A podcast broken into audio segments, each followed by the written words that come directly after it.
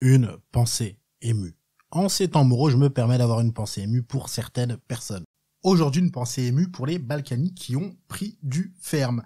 En lisant les différents articles sur eux, il y a déjà une information importante qui m'avait échappé, qui a certes rien à voir avec le procès, mais que je trouve assez savoureuse. Ils ont passé leur confinement ailleurs qu'en Ile-de-France. Tu vois les Parisiens et Franciliens, plus généralement, qui ont fui l'île de France et dont la France entière souhaitait, pendant deux mois, qu'ils se retrouvent avec un clou supplément tétanos planté dans le pied après leur 43e jogging de la semaine, et eh bah les Balkany rentrent dans cette catégorie. Est-ce que l'information est surprenante? Non, bien sûr que non, mais ça donne une raison de plus de se moquer d'eux, donc clairement on prend. Bon, pour en revenir au procès quand même, il y a un moment qui m'a marqué, c'est quand Dupont-Moretti, son avocat, montre clairement qu'il en a marre de lui devant les médias. Franchement, si Dupont-Moretti en a marre d'un client, c'est que le client force. Le gars a été sur des procès durs, le procès d'Outreau, celui de l'attentat du Bataclan. Ivan Colonna, il a rien dit, il a pris sur lui, mais là, avec Patrick Balkany, il flanche. Parce que le gars est juste trop insolent. Et au-delà de ça, un certain agacement de la part de quelqu'un qui est connu pour son professionnalisme à toute épreuve, c'est vraiment révélateur de quelque chose. Ça fait partie de son métier d'essayer de rendre son client sympathique, et en temps normal, il le fait très bien. On peut ne pas être d'accord quant au client qui choisit de défendre, il y a eu de gros débats là-dessus, mais le fait est que toute personne accusée en France a le droit à une défense. Donc personnellement, ça ne me choque pas plus que ça, même si l'histoire est un peu biaisée parce que plus t'as d'argent, meilleure est ta défense en général. Et le fait de pas être choqué que des avocats comme Dupont-Moretti choisissent parfois de défendre des gens qui sont coupables de choses horribles, ça ne veut pas du tout dire que j'apprécie toutes les personnes qu'il a pu défendre, loin de là, mais simplement que tout le monde a le droit à une défense, quels que soient les chefs d'accusation, et ce principe, je trouve, nous honore en tant qu'État, et nous permet de ne pas être aussi barbares que les personnes qu'on est amené à condamner. Fin de la parenthèse.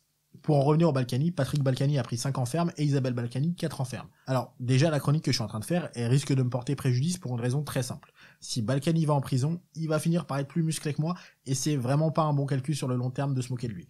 À sa sortie de prison, après avoir poussé de la fonte pendant 5 ans en fixant un portrait de moi qu'il a accroché sur le mur, si je le croise, je risque d'articuler encore moins bien que maintenant, mes chroniques vont être encore plus inaudibles et je vais devoir manger à l'aide d'une intraveineuse ou pire, une paille en carton de McDo. Mais je pense qu'il y a plus de chances qu'il y ait un clash avec Booba. Je vous le dis à tout moment, Patrick Balkany en tôle, il fait un live Insta, il clash un peu Booba, et à la sortie, ça se finit en octogone. Et je veux absolument voir un octogone Booba Balkany. Je suis prêt à donner tout ce que je possède pour voir ce combat. Si on me demande de choisir entre devenir milliardaire ou un combat Booba Balkany, j'espère que la daronne compte sur un autre membre de la famille pour être mise à l'abri. Ou qu'elle va se mettre au loto-foot et analyser tous les matchs, parce que je veux voir Balkany torse nu musclé couvert d'huile essayer de mettre des balayettes à Booba dans une cage à huit côtés ou alors on prend Dupont-Moretti et Balkany et on fait un combat et je pense que Dupont-Moretti serait pas contre. Par contre, on prend Balkany nature, sans muscle, la version actuelle 2020. Et en vrai, Dupont-Moretti, doit être dur à coucher. Il a l'air tenace de ouf. Mais à tout moment, il se prend une patate de l'arbitre et on découvre après que Balkany a acheté l'arbitre.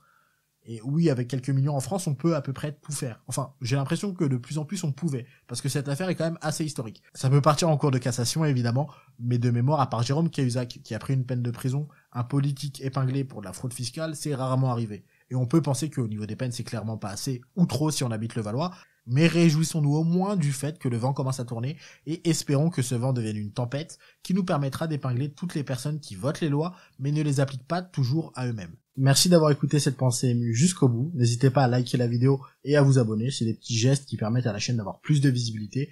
Donc si le contenu vous plaît, n'hésitez pas, ça fait plaisir. Continuez à prendre soin de vous et des autres et à très vite pour une nouvelle pensée émue.